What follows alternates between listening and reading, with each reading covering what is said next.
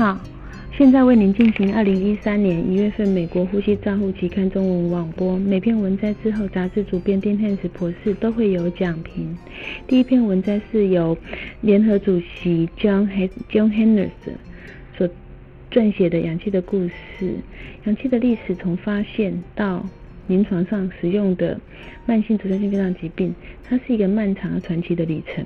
对于相对短的时间内，早期研究不过是发现氧气，那同时也认识它对生命的重要性及在呼吸的方面的作用。然而，我们却经常经过了数个世纪，才将氧气用在慢性阻塞性肺脏疾病的病人。在现代，生理学家追求的是氧气的化学特性和它们在细胞间的气体运送的生理交换作用。在二十世纪，由于氧气的毒性的风险关系，只有坚持的人员才会给他做慢氧气的治疗。那有了可吸式的氧气设备的问世，才使得我们评估氧气作为长期慢性阻塞性肺脏疾病的一个安全和效益性。虽然氧气对于缺氧的益处已经是众所皆知，但是对于不同严重程度及形态的慢性阻塞性肺脏疾病，仍有许多等待回答的问题。丁泰斯博士的评论是：这一篇文章的氧气被当作治疗的物质是非常好的文章。几百年来，这个故事已经从它的发现、生命的重要性，演进到被我们当作治疗肺疾病的寻常物质。今天，我们并未对早期研究者如何大胆的利用氧气作为治疗物质来表达感谢。这篇文章完整的介绍氧气在临床上面的角色，以及它治疗低血氧病人的关键。第二篇文章是由 Owen。Oms 等人所发表的睡眠时候补充氧气的需求是谁可以获益？在睡眠的时候，换气的功能改变所导致的生理效应，造成了肺疾病在夜间血氧饱和度的下降。虽然具有说服力的数据只存在那些睡觉和醒着有低血氧的病人，但是夜间提供氧气治疗常常被用来当做现在的治疗。现进行中的。实验可以帮助我们发表是否氧气可以应用在那些只睡觉、只在睡觉造成低血氧病人的啊状况。若需要使用氧气，则是应该依照病人需求给酌量的剂量，并且侦测病人是否出现高碳酸血症。由于它的发病率以及它的发病率，那呼吸中止症候群在许多病人。是常常可以看到的肺疾病，而且有重要的后遗症，并且有重叠一些抗呃病共病症，所以在睡觉的时候可能会是另外一个很好的选项。丁汉斯博士的评论是：作者们提到了睡觉的时候使用的氧气的议题。值得注意的是，虽然氧气只对清醒睡觉的时候低血氧的病人提供治疗，但是比较令人幸幸福的数据就是在夜间使用氧气的也是一个重要的工具。那作者们提出一个很重要的一个概念，就是晚上使用氧气就依照它把把它。剂量化一样重要的要去体会慢性阻塞性肺脏疾病可能与肺疾病、其他肺疾病的重叠的情形。那这些有共病症的病人在睡觉的时候使用非清醒性会是一个另外一个比较好的选项。第三篇文章是由 Crane 等人所发表的可惜是居家氧气治疗，它什么是它最好的好处跟证据？那它又能帮助谁？可惜是居家氧气是从一九五零年代就开始展开了对病人的好处。当时在英国，Cordis 跟 Gibson 就已经利用小型的氧气缸，诶高压氧气钢瓶来治疗院外 COPD 的病人。那接下来后来的几七十年当中，氧气已经用在数百万数百万 COPD 病人的居家当中。除此之外，病没有慢性阻塞性肺脏疾病引起的慢性低血氧呼吸衰竭，或者是低血氧病人出院时伴随着潜在慢性阻塞性肺脏疾病的并发症，它并没有确切的证据的时候，通常临床操作的。处置是提供氧气，尽管长时间的氧气治疗在临床居家管理是很重要，但是仍有许多知识上面的误差，以及对他机机转适应症病人的结果和影响。本回顾性的文章聚焦在居家氧气的最新知识，例如像死亡率以及它的功能的表现，那生活呼吸。感觉喘的感觉，认知的功能以及生活品质，并且点出未来还需要研究的方向。丁汉斯博士的评论是：这种比较令人深刻的去意识到氧气已经用在数百万慢性阻塞性肺脏疾病居家环境一样。在常见的处置，因为慢性阻塞性肺脏疾病所引起的慢性低血氧呼吸衰竭，或者是低血氧病人出院。然而，持续许多关于氧气非住院病人的角色的误解。尽管长时间的氧气治疗是很重要，但是仍有许多差距。我们在治疗中以后作为研究的依据。第四篇文章是由 Michael Coy 所发表的居家氧气治疗设备的选项，在居家氧气储存和计量的方法。居家氧气设备选项已经是呃过去几年中有增加了非常的多。那它通常都是一个科技技术的创新及经济的压力来决定选用的呃种类。在居家氧气运送的氧气包装系统开始，最主要依照呃美国 CFD 所规定的氧气的浓度是要达到百分之九十九，那来作为标准。那大部分的文章长时间使用价这种。这种氧气的连续使用，这种高浓度的百分之百的氧气，在居家里面是比较没有这方面的研究。那我们需要更多的医师、呼吸治疗师来参与研究、评估居家使用氧气设备的状况，以确保病人生活活动程度都能够得到适当的氧气。新的照护标准是需要被提出，并且持续检测长时间的氧气治疗，以符合病人在各种程度上面的居。家需求，在居家氧气配备一致化标准、计量设备、专业团体去发展组织来引导工业的实施。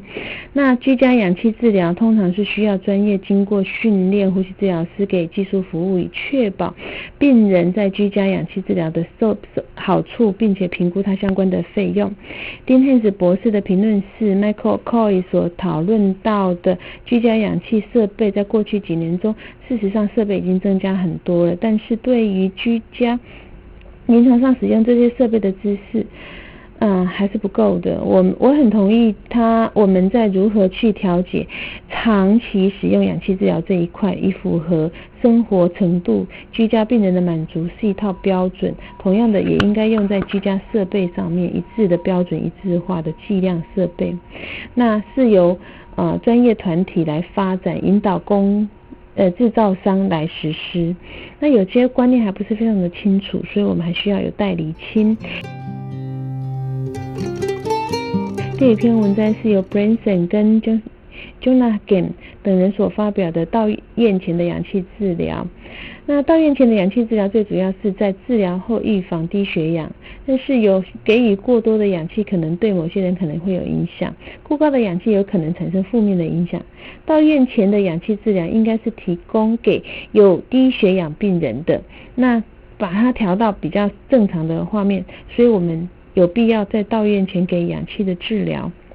丁汉斯博士的评论是：虽然到院前使用氧气治疗是治疗预防低血氧，高血氧也有不好的方面的影响，这是一个很重要的考虑因素。更好是由到院前照护者提出。那本文所提出来到院前的特殊环境对氧气治疗的逻辑，教育而言都是一个挑战。第六篇文章是由 Carlent Matthew 等人所发表的高氧急性肺损伤，长时间吸入非常高浓度的氧气，造成严重的高氧急性肺损伤，而且不会降低吸入性氧气浓度。通常，那高氧气吸气，呃。高氧急性肺损伤的严重性通常是直接以氧气分压和铺路的时间成正比。高氧气会产生比较大的大量的活啊自由基，而这些自由基会去摧毁我们身体固有的抗氧化防卫机制，并且经由数种路径来破坏细胞的结构。在动物中，基因型易感染体质对高氧急性肺损伤证实扮演一个很重要的角色，而且有一些基因在流行病学上表示这些人也有相同的情形。在临床上，高氧急性肺损伤风险通常会发生在吸入氧气浓度大于七十 percent，而且当吸入氧气大于八十 percent 很长一段时间，这个是一个另外一个问题，在。我们提高氧气、机械通气和高氧这两种情况下，可能都会造成肺损伤，而且是肺感染。一九六零年期间，有一高氧急性肺损伤发生与关联的困惑不是非常清楚，但是大部分反应像简单的控制吸入氧气浓度，没有吐气末氧压，而且事实上在这些急性肺损伤或者是呼吸器的损伤，并不是非常的清楚。而 PEEP 使用的精准及控制吸入氧气、肺保护的通气以及对于严重的低血氧相关治疗，我们在二十一世纪需要使用通气治疗，并能逐渐提高氧气，减少肺损伤的风险。但是在严重的急性肺损伤的病人需要高氧治疗的风险，则是造成急性肺损伤。通常我们因此我们要有充分的理由才能够使用它相关的治疗。丁汉斯博士的评论是，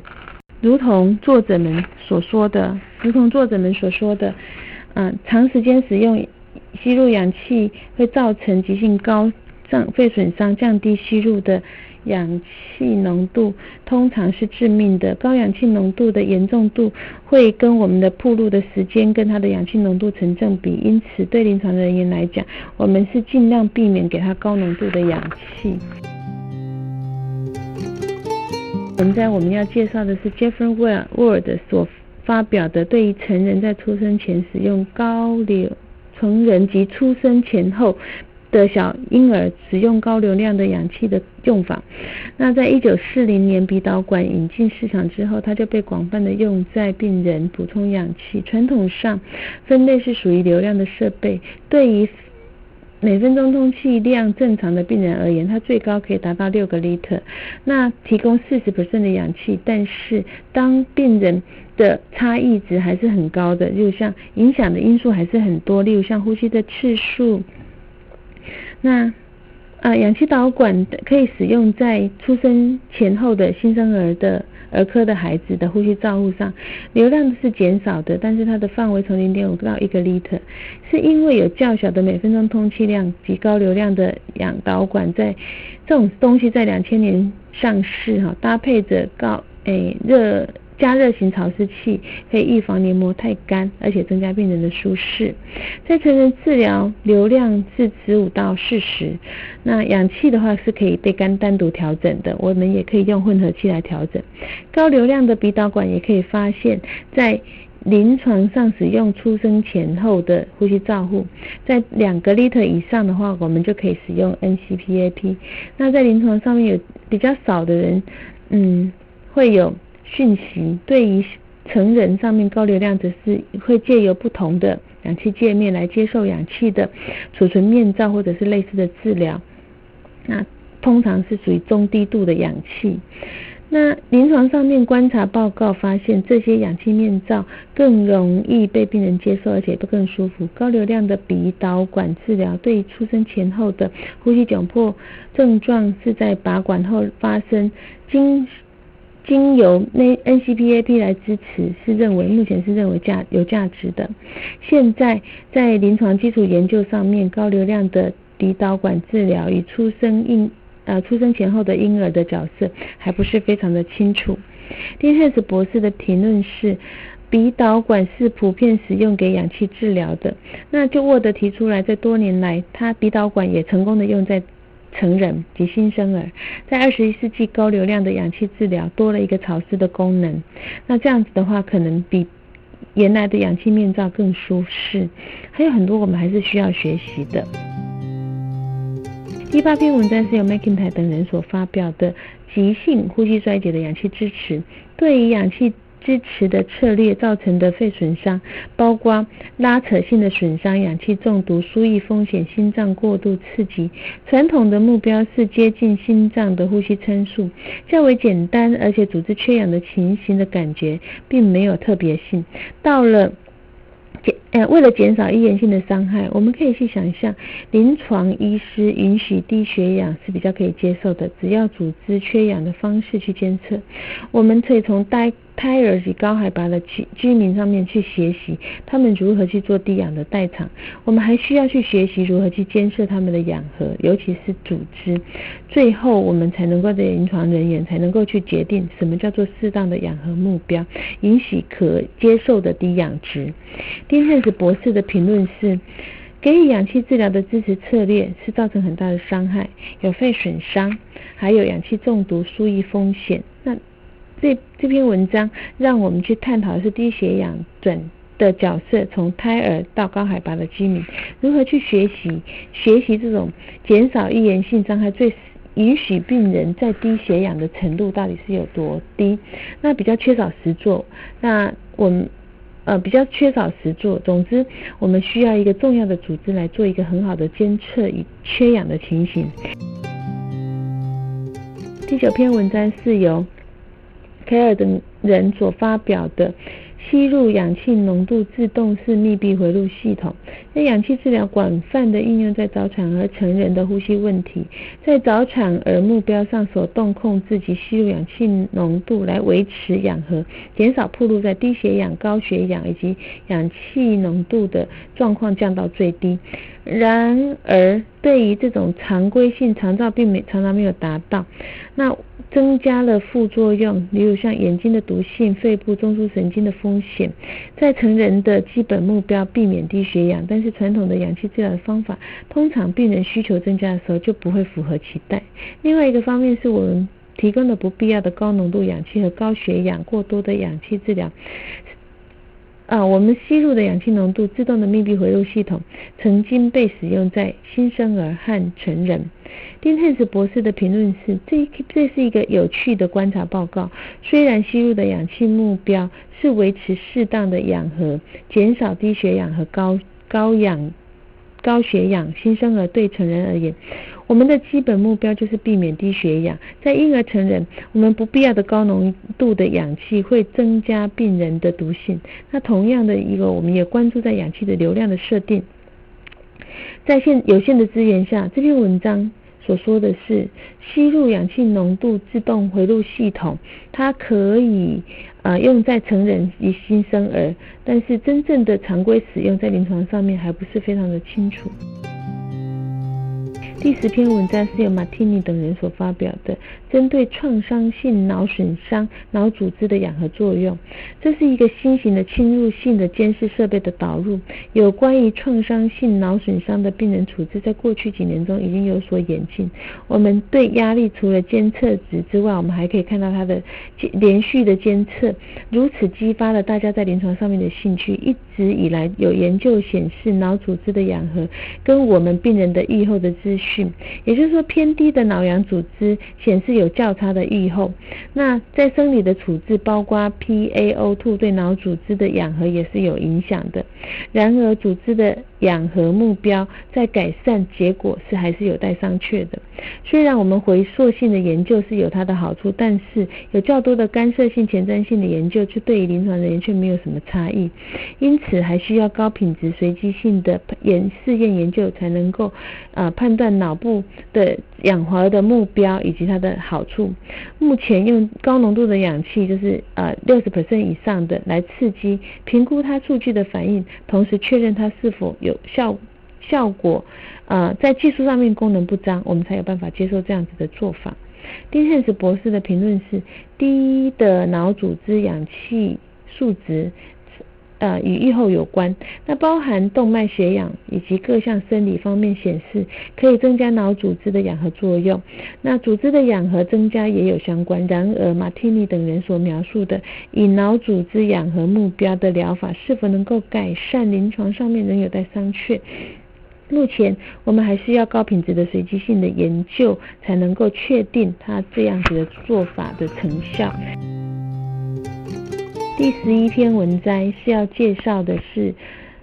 Blackman 跟 Benson 所发表的大量伤患处置中氧气供应。全世界不论是人为或者是天然灾害，通常是需要医疗资源来应付这种大量伤患。那可是，在呃，我们可以在有限的资源当中，氧气的灾害发生的时候是紧急而且是消耗的，重大氧气供重大灾害的氧气供应的策略仍然是首要的任务。医院中有大型的氧气以及压缩空气的供应，储备量可以用到好几天。但是在天然灾害发生或者是大量的病人涌进的时候，那可能就会产生异常。大部分的备用氧气都是提供到直接从中央系统接到各各个单位。那在事件发生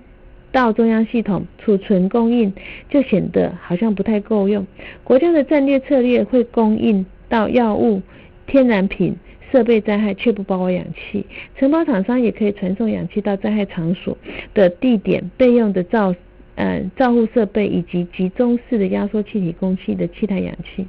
那根据灾害幸存的氧气需求作为规划，仍然是一个很大的挑战。但是医院以外提供替代性的机构已经被证实可以缓解大量伤患涌进医院的压力，尤其是对于那些只需要用电来启动他们氧气浓度的居家病人而言，更是特别重要。丁天使博士的评论是：本文章是在讲。灾害管理当中，氧气供应的重要性，大部分的人习惯氧气随时可得，就没有想到说灾害中是不是也是如此？那因此我们在在要去规划一个灾害的氧气呃规划是一个很大的挑战，它不仅关系到医院的照护，还有电力的供应以及氧气浓缩机的病人的氧气的部分。第十二篇文章是由沃德等人所发表的化学性氧气生成，使用于医疗目的及储藏槽储存的加氧气的浓缩机，在已开发国家医疗照护上是很普遍的，但是对某些状况，医疗氧气的输送系统可能是有困难，你像战战争啊，或者是未开发的国家都有可能。那此外还有很多状况是需要氧气的，除了除了氧和肺部的组织。问题值得探讨之外，还包含了严重的肺损伤、肺阻塞。那本篇文章提在提供了过去到目前啊尝试用总览的方式来利用化学氧气氧合的储存的策略，进而进行一个系统性的氧合作用。但虽然是有严谨，但是。啊，规则常规性的持续性的化学成分氧气结构会有显著在工程上生理上的挑战。丁汉斯博士的评论是：沃德等人对化化学性的氧气的生成，常规在化学性氧气生成是一个很重要的工程及生理的挑战。虽然本文描述有点未来的主义，但是这是呃我们值得参考的。第十三篇文章是由前任主编 David Pearson 所发表的《呼吸照护中氧气在该领域中四十年的经验》。氧气所需要的，除了生物必须之外，在呼吸领域中再也没有比氧气更需要评估的。一九七零年早代早期，PO2 已成为临床人员评估氧气氧合作用的黄金指标。一九八零年起，脉冲式血氧饱和侦测仪已经日日渐的被大家所普遍的接受，并且取代 PO2 的判读。尽管我们可以直接测量到组织的氧合，但该测量无法信赖，或者是没有临呃临床相面的。那个资讯的时候，两个领域的氧气照护，我们通常是呃需要长期照护以及危其危及病人低血氧呼吸照护的处置是需要的。那适当的 COPD 病人给予长期氧气治疗，已经在许多医学中心被发表三十年了，并且当初他选择一个标准，截至目前为止都没有被进一步的改善。那严重的低血氧在急性肺损伤 ARDS 的病人可以。呼吸器合并 PEEP 来改善，也有许多病人需要各种辅助技术以及相关的支支持呃相关的支持及替代性的策略。然后来呃的方法存活率及病人相关的预后没有能够带动明显的改善。除此之外的正常化的氧动脉氧合开始目标以高的潮气容积以及肺扩张则被修饰开始修改在我们。呼吸器的合并症肺损伤已经慢慢的被修正了。那吸入性的氧气可能对于此伤害扮演了一个很重要的角色。积极的测量它们，避免氧气的毒性，在前十年呼吸器的策略上面，我们还在用保护策略是比较适当的。虽然后来后来有一些补充跟修补，但是我们现在对氧气的知识还都是归功于四十年前这个汤姆斯 L. P. T. Patty 等人所创新的研究的工作。丁汉斯博士的评论是：曾经有人说，你要。要知道你的未来，就必须先去了解你过去所走的路。心中有了这样子的想法，我们就会知道 Pearson 他过去四十年来的临床经验所提供的氧气罩在呼吸照护的角色是非常珍贵的。那任何对此议题所所提有兴趣的人都可以从这个文章中得到启发。以上是二零一三年一月份的呼吸照护期刊中文网播，由刘金荣呼吸治疗师播音，感谢李子晴、吴志颖和以涵呼吸治疗师的协助翻译，彭义豪呼吸治疗师的修稿，朱嘉诚呼吸治疗师的审稿。如果您想进一步的了解原文或过去的议题，请上美国呼吸照护期刊网站 www. r c j o u r n a l. com，。你也可以从网。录订阅，自动收到未来的网络播音的议题。谢谢您的参与，谢谢，再见。